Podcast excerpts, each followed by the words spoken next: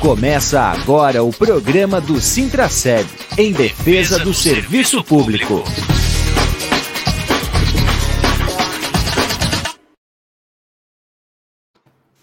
Olá, bom dia, amigos e amigas ouvintes da Rádio Comunitária Fortaleza. Olá, servidores e servidoras públicas municipais, ativos e aposentados. Estamos começando o programa do Sintraceb deste dia 12 de novembro de 2020. São 11 horas.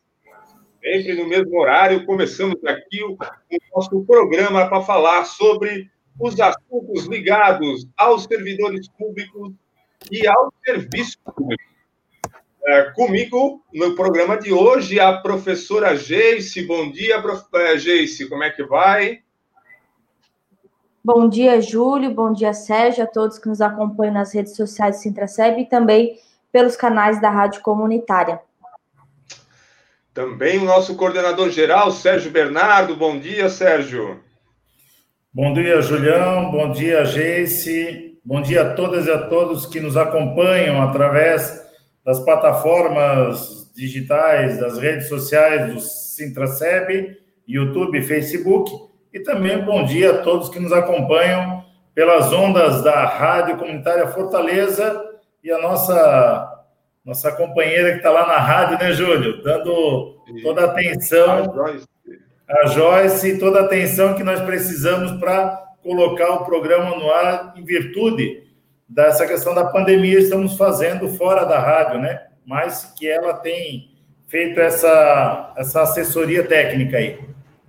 Muito bem, para aqueles que é, perderam os, o programa da semana passada, ou os programas, quer rever os programas de rádio do Sintraceb, você pode encontrar eles no canal do YouTube do Sintraceb e também no Facebook. E para aqueles que gostam de ouvir o famoso podcast, também está disponível nas, nas principais plataformas de podcast. No programa de hoje, nós vamos falar especialmente sobre dois temas: a volta às aulas aí determinada pelo decreto estadual aí da governadora Daniela e também da nossa live especial que nós estivemos agora na terça-feira, data de aniversário dos 25 anos de fundação do sindicato, onde promovemos o encontro com os prefeituráveis na nossa campanha pelo voto consciente dos servidores. Sérgio Geice, é, esperávamos um pouco mais de todos os candidatos, né? São 12 candidatos a prefeito, 12 candidaturas que foram convidadas a manifestar a sua posição referente ao serviço público e aos servidores, né? Ficaram de enviar vídeos, é, receberam um documento com as reivindicações. Como é que foi essa, esse encontro com os prefeituráveis no Conversa Online dessa terça-feira. Sérgio? Então, Júlio, eu acho que é bem legal isso que tu traz, né? Contextualizando que todas e todos, todas as candidaturas, né, foram convidadas para participar dessa atividade, dessa campanha, onde o cidadão elege o prefeito e nós, servidores e servidores, temos dupla função, que elegemos também o nosso patrão ou a nossa patroa, né? Então, essa entrega do ofício explicando como se daria essa atividade da feira no dia do aniversário de 25 anos do Sintraceb, né, da unificação do, dos sindicatos onde nasce o Sintraceb, né?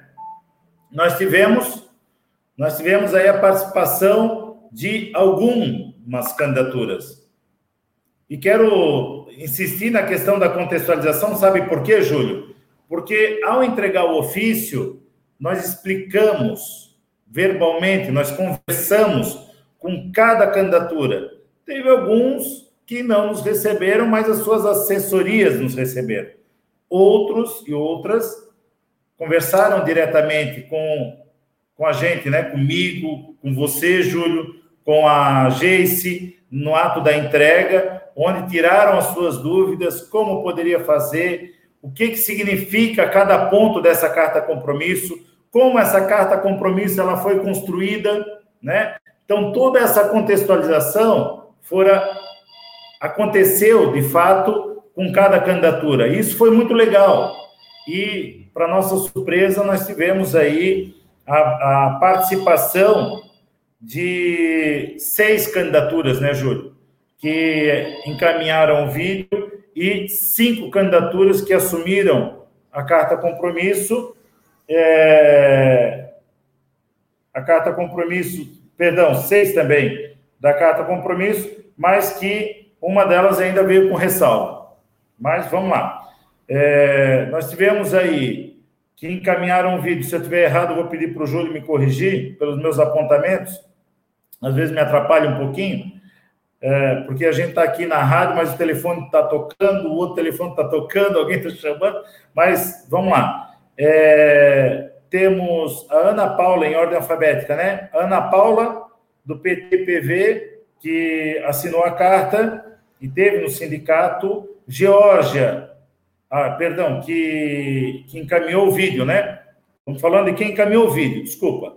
Quem encaminhou o vídeo? Ana Paula, Geórgia, do PSOL, Ivan Nats, PL, João Natel, PDT, João Paulo, DEM e Mário Cato. E o Mário Hildebrand. Mário Cato do PCdoB, Mário Hildebrand do Podemos. Esses enviaram o vídeo. Os outros nem sequer fizeram uma menção dizendo: olha, não deu tempo, ou nós não vamos, ou nada, um desrespeito total à categoria. Porque, além de estar desrespeitando a entidade que representa a categoria, é um desrespeito com a categoria. Olha, nós não estamos querendo dialogar com vocês. É isso que disseram ao não apresentar um vídeo, né? Os demais candidatos e candidatas. Ah, quem assinou a carta compromisso? Ana Paula, do PT, em ordem alfabética. Obrigado, Júlio. Ana Paula, do PT, Débora Arenhart, Cidadania, Georgia Fausto, PSOL, João Natel, do PDT, Mário Cato, do PCdoB e Mário Hildebrand, Podemos, com ressalvas. Uh, isso nós temos a carta compromisso aportada no site do Sintraceb, né? O, a live está registrada e está à disposição de quem não teve oportunidade de acompanhar na terça-feira entre, acompanhe, veja lá qual é o compromisso que os candidatos tiveram, ou se estão falando a verdade. É, essa, essa avaliação tem que ser de cada servidor e cada servidora, porque deve ter acompanhado a trajetória de cada um e de cada uma, né? Então, o sindicato teve, teve a responsabilidade de abrir o espaço, mobilizar a categoria para é, ter conhecimento qual é o compromisso desses desses candidatos e candidatas com a categoria do serviço público. Agora, estamos falando a verdade, se, se passaram firmeza, depende da trajetória de vida de cada um, o que fizeram até agora e a avaliação de cada servidor e cada servidora que uh, uh, acessar né, a plataforma para uh, conhecer cada um e cada uma, o conteúdo de cada um e cada uma. Travou, travou. O áudio, não, áudio, Júlio. Áudio, não travou. Ah, o Júlio está sem áudio. Meu áudio caiu fora. Eu vou fazer a provocação aqui com a professora Geice, é, justamente assim, porque quem apresentou o programa foi o Sérgio, e a Geice estava de telespectadora. Claro que ela tem a função de dirigente, mas ela é professora, ela participou, ela já participou já de tempo antes de ser concursada, ainda como ACT, ela já participava dos movimentos, bem novinha. Né? Como é que ela viu os vídeos dos, candidatos e, claro, especialmente o do prefeito, né? Porque foi uma de uma ousadia total, né, Geice? Não, Júlio, é isso é verdade, né? É na primeira vez que eu estou na função de dirigente nesse momento de de conversa com os prefeituráveis, nos outros momentos eu era servidora pública na base. E quero dizer que quando eu vi que o Mário encaminhou, quer dizer que eu fiquei até com um pouco de surpresa, assim, sabe? Porque nós não tínhamos até o final do dia, né, Júlio? A gente estava organizando, não tinha o conhecimento do vídeo. E da forma com que ele tratou o sindicato, enfim, né, durante todos esses dois anos no qual ele esteve na gestão, eu confesso que eu não esperava que ele se pronunciasse numa atividade do sindicato, né? Que por muitas vezes ele, ele, ele tem, ele mantém uma prática antissindical muito muito ativa, né, em não, não respeitar, não responder, não, não atender as demandas, né, sequer atender, negociar, conversar, né, com, com o sindicato em várias situações. Algumas a gente consegue conversar direto com, com os secretários, porém, se tratando de gestor público, há aí uma dificuldade muito grande. Então, é, eu confesso que, sendo telespectador, eu pensei, eu fiquei assim, ó, não vou falar, porque eu falei assim, ó, porque a gente teve aí dois anos com o Mário, é, Júlio, como servidores públicos, né, eu vendo como professora. Foi tirado o FGTS do ACT, ah, mas deu abono, mas abono é benesse, o abono não vai comigo para minha aposentadoria. Se ele valoriza o meu salário, ele valoriza, bota o INPC na minha folha, ele está me valorizando a longo prazo. O abono é uma benesse. Então, eu tiro o FGTS dos ACTs e eu dou abono. Para mim, ficou menos um, porque ele tirou um direito para dar uma benesse. Né? A gente teve a questão do parcelamento do SBLU, foi nesses, infelizmente, nesses dois anos do mandato dele. Então, dizer que valorizou, para mim, foi minimamente. Foi muito complicado ouvir isso como servidora, né? É, ele falando que ele valorizou, sendo que ele desvalorizou o serviço público. Nós tivemos NPC parcelado, nós não tivemos reajuste na tabela do piso do magistério, nós não temos o cumprimento integral da hora atividade. Os professores ACTs perderam o seu FGTS, que era direito, não era benesse. E aí fica naquele negócio de vai ter abono no final do ano, não vai ter abono no final do ano, vai depender da cabeça e da vontade política do prefeito. E é isso que a gente tem que combater. Quando a gente pensa no prefeito ou na prefeita que vai nos representar, nós temos que pensar quem vai garantir o meu direito e vai me valorizar. Porque a gente não pode ficar à mercê de, ah, o prefeito vai me dar um abono. Não, eu quero a garantia do meu direito. Só eu quero a reposição do meu INPC, eu quero o cumprimento da minha hora atividade, eu quero a aplicação do piso do magistério, eu quero continuar é, é, reenquadrando os menores salários para a gente é, trabalhar o plano de carreira. É isso que eu quero. Eu não quero benesse, eu não quero favor. Eu quero o que é meu de direito. E eu fico muito indignada quando eu vejo alguém que usa do meu direito, tira o meu direito, para dizer que, ah, eu tirei a FGTS, mas eu sou tão querido em dar abono. Meu, eu sou um amor de prefeito, eu valorizo vocês. Então, isso para mim pegou muito, sabe? Para quem vivenciou esses dois anos, eu penso, putz, em dois anos ele fez isso, quem dirá em quatro né? O que, que ele vai fazer? O que, que vai, o que, que vai vir aí nesses próximos quatro anos? É, dos outros candidatos, é, eu achei que eu não conheço alguns na prática, né? Na prática, quando eu entrei no serviço público, quem era o, o prefeito era já era o mandato do, do Napoleão, primeiro mandato do Napoleão. Então, eu não conheço, a Geice não conhece, não vivenciou os outros mandatos nem do mandato popular, nem do JPK, a agência não venceu. Ela sabe o que tem de história, ela sabe o que tem de concreto no serviço público, o que aconteceu, porque foi buscar informação do que aconteceu. E eu vejo ali minimamente, sim, uma tentativa de, não, peraí, nós podemos conversar. O, JPK, eu achei que ele estava muito nervoso na, na, na, na, quando ele traz, né, ele faz o vídeo, eu percebo ele muito nervoso, eu não conheço ele, eu não sei se ele é assim na, no tete a tete, mas ele se mostrou muito nervoso, assim, parecia meio que empurrado, meio incomodado de estar falando. É, a gente tem é, o Mário Cato, que é uma pessoa que é próximo, porque ele é servidor público, ele está na direção como conselho fiscal desse sindicato, ele é grevista, ele é de luta, ele faz o debate, então a gente já tem uma proximidade. O que ele fala é o que ele constrói aqui dentro né? Então a gente tem a Ana Paula que traz um conhecimento de causa, já foi servidora pública, já foi deputada por quatro mandatos, então tem um conhecimento, né? E eu posso falar um pouco mais de propriedade com o que a gente tem de prefeito, o que eu vivenciei. Quer dizer que eu fiquei estarrecida, assim, com. Eu posso falar, talvez eu não possa falar, mas se eu vou falar, com a cara de pau, porque faltou óleo de peroba, de dizer que valoriza o servidor, porque nesses dois anos, infelizmente, a gente não viu uma valorização. Mas, como diz o Sérgio, foi um momento em que nós oportunizamos os trabalhadores a fazer isso a, a sua. É, a gente né, que abre esse, esse espaço para que os trabalhadores visualizem, veem quem tem compromisso, quem se botou à disposição minimamente de dizer, olha, isso, isso, isso, a minha, a minha, né, meu entendimento é esse, meu compromisso é esse, o Mário assinou com ressalvas a carta compromisso. É, então, é o servidor que tem que fazer essa análise, né? Nos cabe como sindicato abrir esse espaço, né? Infelizmente, fiquei muito decepcionada que os 12 não mandaram, porque já mostra que temos alguns que não têm um compromisso com a categoria. E aí vamos, né, cada um fazer a sua a sua analogia, o seu entendimento, buscar conhecimento. Só que a gente tem a entender que a gente tem dupla função. Além de a gente escolher o prefeito da cidade, nós estamos escolhendo o prefeito, temos que ver quem está levantando nossas pautas e defendendo os nossos direitos e não tirando o nosso direito para dar benesse. Uh, Sérgio, eu faço um registro aqui é, e gostaria até saber da tua opinião a respeito disso, né?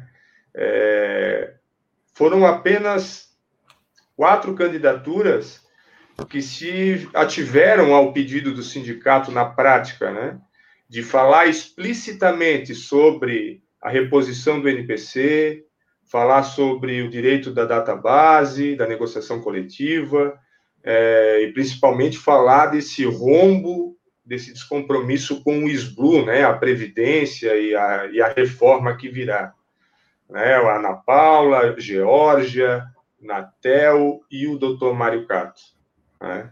É, e aí é claro que dá para ver que são candidaturas que têm intimamente uma ligação aí com o serviço público, que são servidores, né? enfim, tem muito mais entendimento, muito mais laço com a categoria.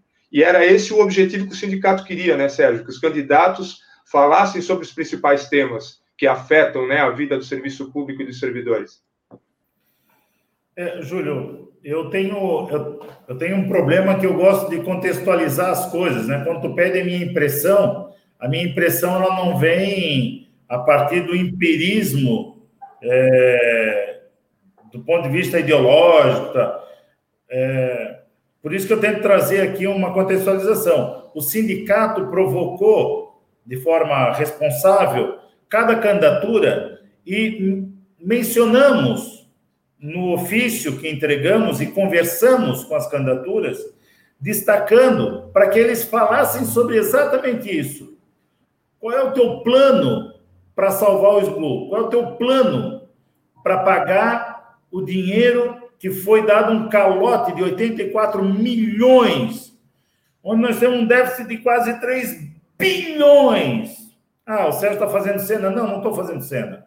Eu estou dizendo que nós não, não podemos mais botar para debaixo do tapete um déficit atuarial de quase 3 bilhões de reais, botar em, e não falar que houve um calote empurrado para o próximo mandato, que tem 12 pessoas disputando o próximo mandato, e nenhum dos 12, perdão, desculpa, apaga, só alguns desses 12 que tocaram o dedo na ferida e disseram: olha, nós queremos discutir o SBLU, nós vamos discutir o SBLU. O Júlio acabou de mencionar quem são: Ana Paula, Georgia, Natel e Cato. Né? Os demais botaram embaixo do tapete o assunto do SBLU, gente. Não dá para a gente botar o SBLU embaixo do tapete como se não fosse um grande desafio para o próximo, próximo prefeito ou prefeita do município, sabe? É, é, aí tem um que diz que a mudança é com ele. Mas não. Aí ele ainda é, ele teve um grande equívoco, porque ele está preso no passado. Mal sabe ele que nós temos quase 5 mil ações impetradas nos últimos anos. Aí faz um vídeo para botar no, no, espaço que o Sintracep está oportunizando para apresentar proposta, para dizer que ele é o advogado que mais entrou com um processo equivocado. É um erro falar isso. É, é, é desmerecer o trabalho de um, de um grupo né, da direção do sindicato que tem incansavelmente, pela irresponsabilidade dos governantes atuais, entrando diariamente com ações. Você é servidor, você sabe quantas ações cada servidor tem nesse sindicato? Cartinhas que o sindicato manda para tua casa, jornal que o sindicato manda para tua casa dizendo: olha, você não entrou com ação, você tem direito, o prefeito violou o teu direito, nós estamos buscando na justiça porque não estamos conseguindo garantir isso através de, de, de greves sucessivas, né? Agora, com essa porcaria desse abono, desculpa a expressão, Júlio, mas com esse abono que o Mário criou ao tirar o FGTS dos trabalhadores e trabalhadoras, ao dar o calote no SBLU, cria um abono que gera mais um processo judicial, porque ele paga só para quem está na folha de dezembro. Quem se aposentou em novembro, mas trabalhou de janeiro até novembro, não ganha a porcaria do abono que ele criou, criando mais um passivo judicial, sabe? E daí tem candidato que faz mimimi, ah, não apresenta proposta e vem que sou o candidato que mais apresentei ação judicial em defesa do direito. Nós não fizemos só ação, nós fizemos ação, fizemos mobilização, fizemos luta. Não dá para usar o espaço do sindicato para desrespeitar a luta que nós temos travado em defesa dos direitos da classe trabalhadora. Então, de fato, Júlio, eu não ia falar, mas tu me provocasse, né? É, a falar um pouco dessa manifestação do, dos candidatos. E no começo aqui do, do programa de hoje, eu insisti em dizer: faça sua análise. Quem deu calote no SBLU? Quem está levando o SBLU à bancarrota? Quem não está pagando de forma correta, como diz o dispositivo legal da alíquota suplementar, que era para estar tá em 13, está pagando 10%? Dos 12, tem um ali, dos 12, que está ferrando com o nosso SBLU, porque não está pagando 13%, como diz o dispositivo legal. Não brotou ainda o dispositivo legal porque está em véspera de eleição. Porque senão o sindicato já tinha expressado na mídia mais um calote contra o SBLU, já tinha botado o outdoor, como ele teve que fazer uma live para explicar o outdoor do sindicato. Ele teria que talvez fazer mais um programa para explicar mais um calote do SBLU. Então, é o servidor que tem que ver quem são os trabalhadores. O, dos 12, quem tem tirado o direito sucessivamente e não dá, não dá. Para cada database, nós temos um prefeito dizer, ah, é só 169, não dá para pagar. É 5,63, não dá para pagar. Dá sim, porque é uma decisão política se vai pagar o INPC ou não. É uma decisão política se vai pagar o SBLU ou não, se vai pagar 13% ou se vai pagar 10%, sabe? E o sindicato registrou isso no ofício, está aqui ó, o ofício, nós pedimos para que falasse no ofício, falávamos aqui, ó, entre eles, quais são sua posição sobre a situação do SBLU, das adequações da reforma da Previdência, só quatro falaram sobre isso, do respeito da database negociação coletiva. Então, é análise de cada um. Desculpa, eu acabei me alongando, porque. Sérgio Geice, amigos da Rádio Comunitária Fortaleza e quem nos acompanha pelo YouTube e Facebook, é essa avaliação, a perplexidade mesmo da, de grande parte, de toda a diretoria do sindicato, especialmente, mas uma grande parcela dos trabalhadores que acompanharam aí as lutas do sindicato e que se envolveram aí nas assembleias, nas mobilizações, e acompanharam de perto como é que foi esses dois últimos anos aí é, do governo Mário Hildebrand. E, claro, o sindicato tem o seu papel é, de fazer aqui, as, a, a, de falar as posições e falar a verdade sobre o que aconteceu de fato, porque uma coisa é usar o espaço do sindicato em benefício de alguma candidatura. Agora, outra é exercer o seu direito legítimo enquanto entidade representativa e manifestar, sim, o pensamento e o repúdio a tudo que está acontecendo aí nos últimos anos em relação aos servidores públicos municipais. É bom lembrar, Sérgio Geice, que, como você mesmo mencionou, é uma decisão política toda ação que o prefeito faz, né? Uh, os parcelamentos que ele é, fez com o SBLU, o próprio calote é, da, das obrigações desse ano, era um dever do município fazer o repasse, estava previsto em orçamento. Então, ele decidiu não repassar para usar o dinheiro em outra coisa. Assim como ele decidiu não chamar o, a, não de o sindicato na sua database desse ano. Antes da pandemia, tem ofício pedindo de negociação, nem respondeu o ofício ele fez. Um desrespeito total. Não repassou o reajuste do INPC, um direito da categoria. Não deu satisfação também. Né? e aí vem né, um caso de um abono do, do, do, da, do magistério, nada mais é do que pegar o próprio dinheiro do, de todos os servidores e dar um presentinho para uma parcela, para agradar. Mas, na verdade, não, esse dinheiro era de todos os servidores, assim como todo o calote que ele fez e que produziu aí algumas obras eleitoreiras né, antes aí do dia 15 de novembro. Sérgio Geice, sobre a live dessa terça-feira, é isso?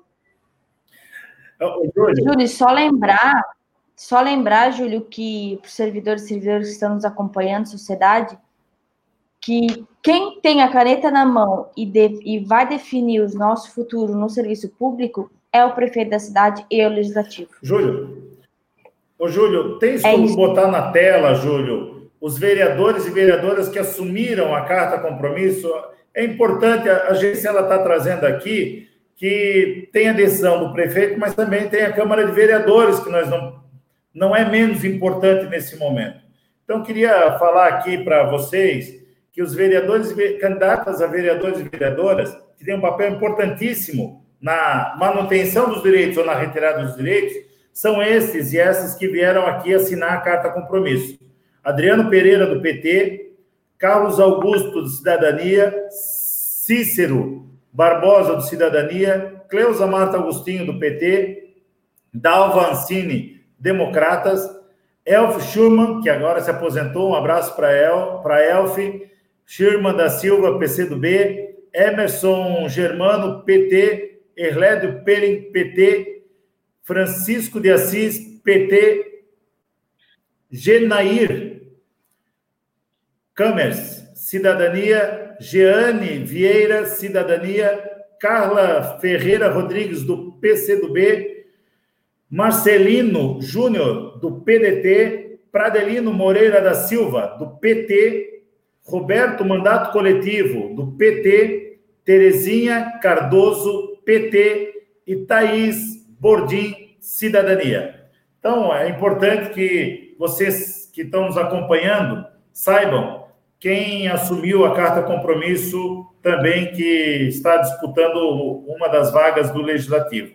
E, e Júlio, tu, eu queria fazer aqui uma, um remember quem puder fazer uma pesquisa no Google ali da, da poesia do Mayakovsky, quando ele fala que vão entrando no teu jardim, um dia tira uma rosa, mata uma rosa, no outro dia mata outra, e assim vão fazendo sucessivamente, até que tiram a tua capacidade de se indignar, né? Dá uma olhadinha nisso, que é bem isso que o Júnior está falando. Vão tirando aos pouquinhos, quando tu se der conta, tu não tem mais nada de direito.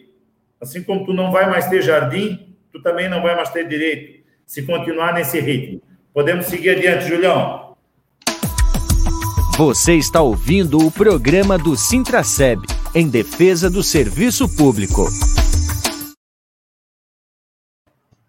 O próximo tema do nosso programa de hoje é sobre o retorno das atividades presenciais na educação.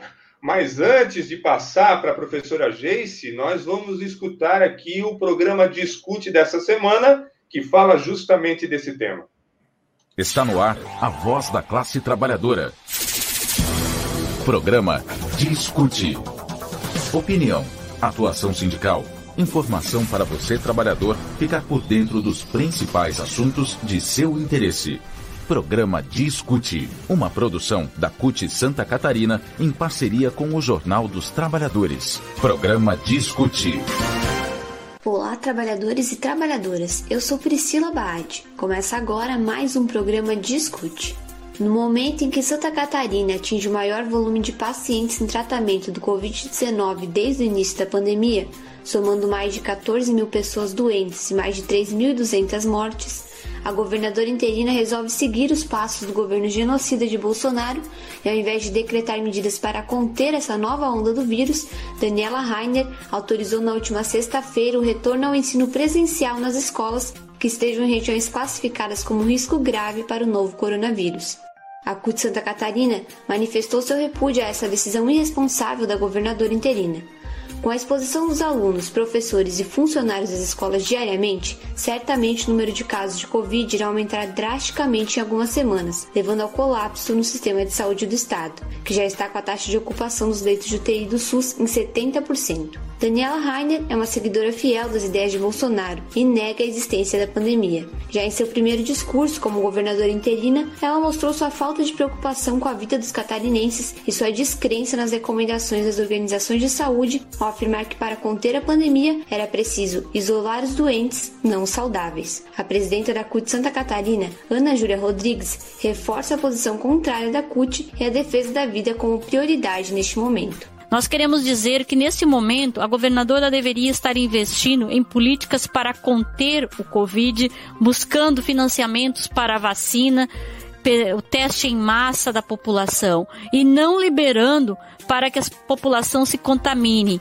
porque no momento que retornar às aulas, nossos alunos pegarão transporte coletivo, farão alimentação fora, os professores terão contato com esses alunos e muitos alunos convivem com pessoas de, de risco. Então é inadmissível, é de uma irresponsabilidade muito grande desta governadora. Por isso que nós da CUT Santa Catarina estamos junto com o Cinti, com a FETRAN, com os sindicatos dos trabalhadores da educação, dizendo não ao retorno às aulas. Os professores continuarão trabalhando como vem trabalhando desde março, com essa dupla, tripla jornada nos trabalhos remotos. Temos menos de 30 dias para encerrar o ano letivo. Que diferença faz permanecer com o ensino remoto nesse momento. Nós queremos salvar vidas. Neste momento, a vida das pessoas em primeiro lugar. A CUT Santa Catarina exige que o governo do estado revogue o decreto de volta às aulas presenciais e que os prefeitos se coloquem contrários a essa decisão, não autorizando o retorno nos municípios. Se a governadora é irresponsável, esperamos que o poder executivo da cidade sejam conscientes e percebam o perigo de autorizar que as escolas retornem às atividades presenciais. A pandemia não acabou. A prioridade neste momento é salvar vidas. O programa Discute fica por aqui. Agradecemos a sua companhia.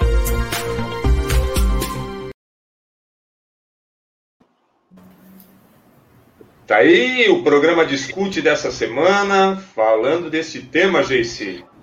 Esse tema que está pegando, né, Júlio? Trazendo um pânico desnecessário para a comunidade escolar, para os profissionais que já estão é, exaustos com todo o a reorganização de metodologia de trabalho que foi feita durante o ano, com aqueles gestores que estão lá na unidade fazendo atendimento à comunidade, é um pânico desnecessário.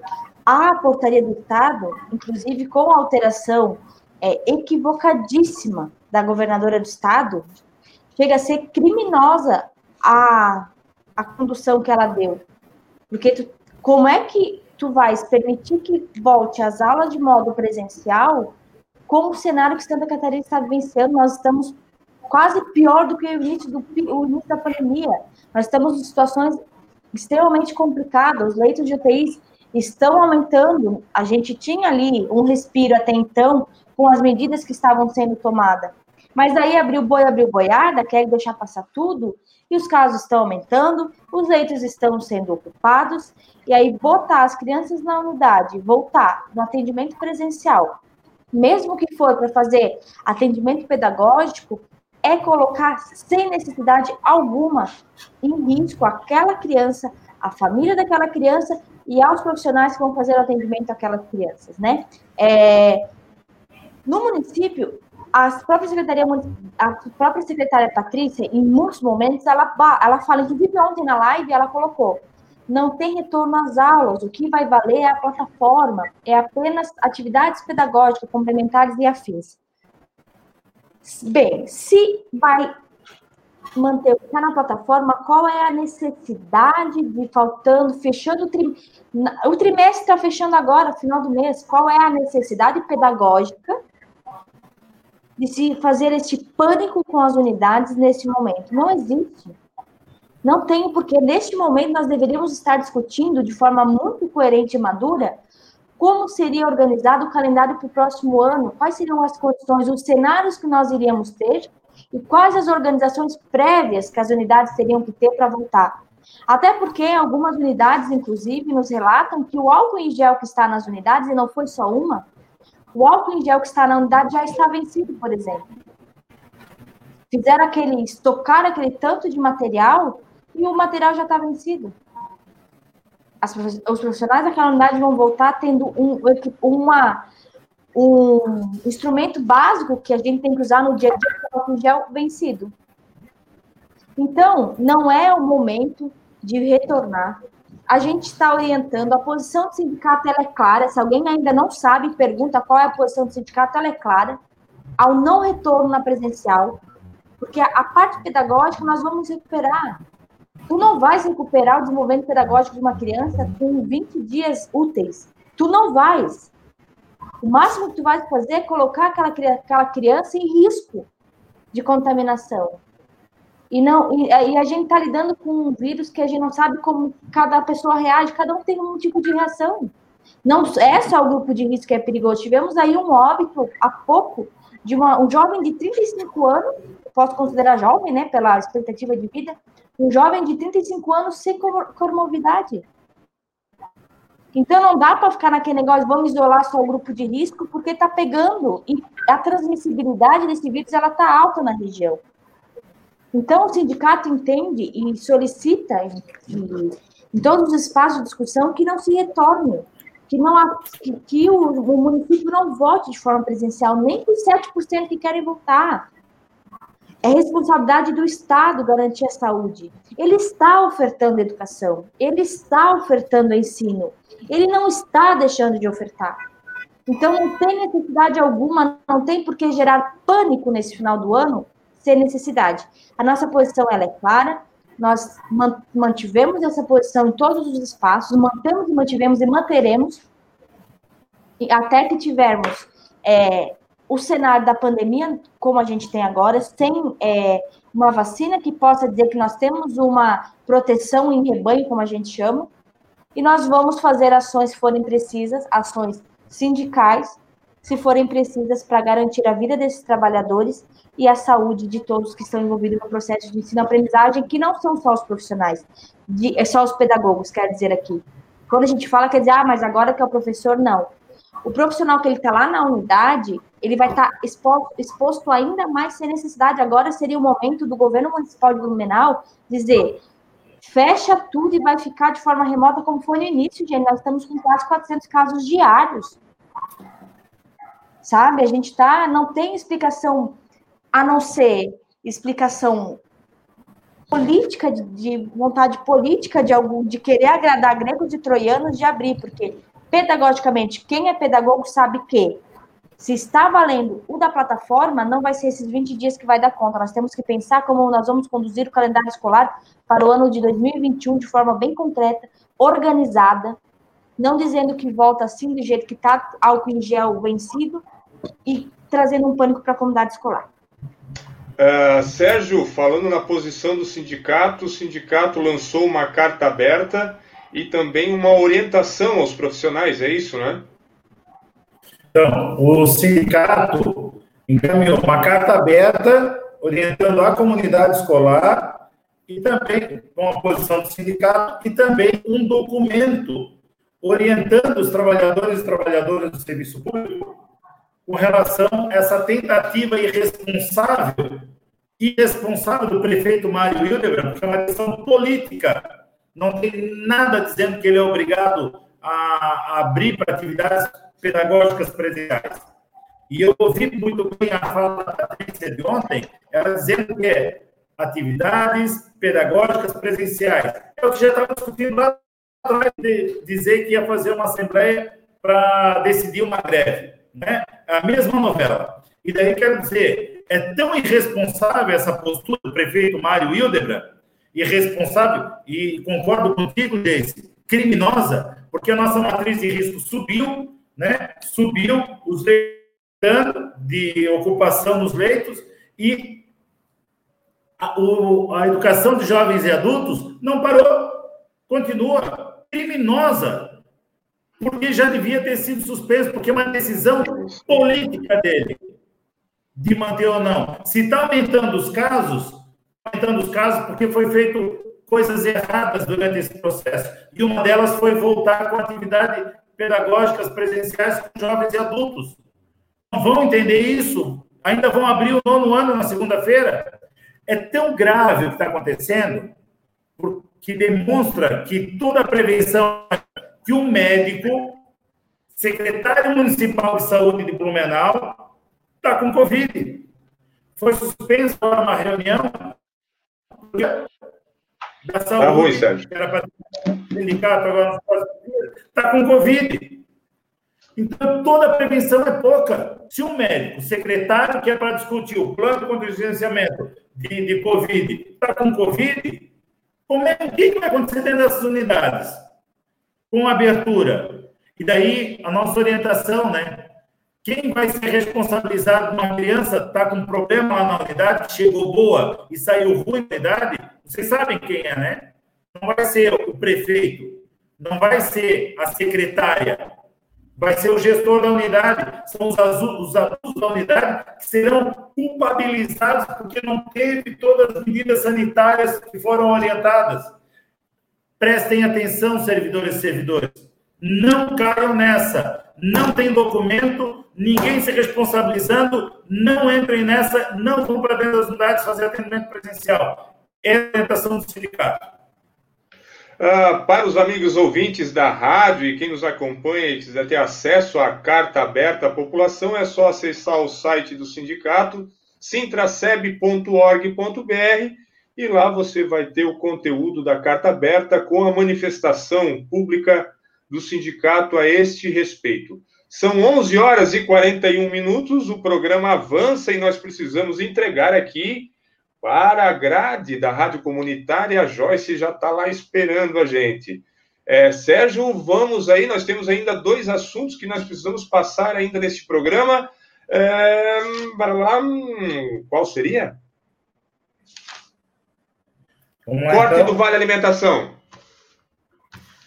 Queremos aqui orientar aquelas pessoas que estão afastadas para, porventura, né, para responder processo, o quem teve uma orientação, está dando uma orientação para a Secretaria de Administração não pagar mais vale alimentação para essas pessoas, né? E cobrar dessas pessoas o que e, e boa fé, né? não Então, que procurem caso que é. Ah, Sérgio, cobrança, Ô, Sérgio, eu vou, eu vou pedir para ti entrar em, de novo, porque está dando muita interferência aí no teu, no teu áudio e está ficando inaudível. Tu pode fazer isso ou pode tentar restabelecer para dar um informe é, mais completo? O que, que eu faça? Fale de novo? Não, eu pediria, Sérgio, é, vai ter que fazer a manobra de sair do, da, da sala e entrar, porque tá né? Vou, eu vou entrar no, vou entrar no canal da Geis. Ok. Só um instante aqui, o Sérgio está mudando aqui para a plataforma da Jace.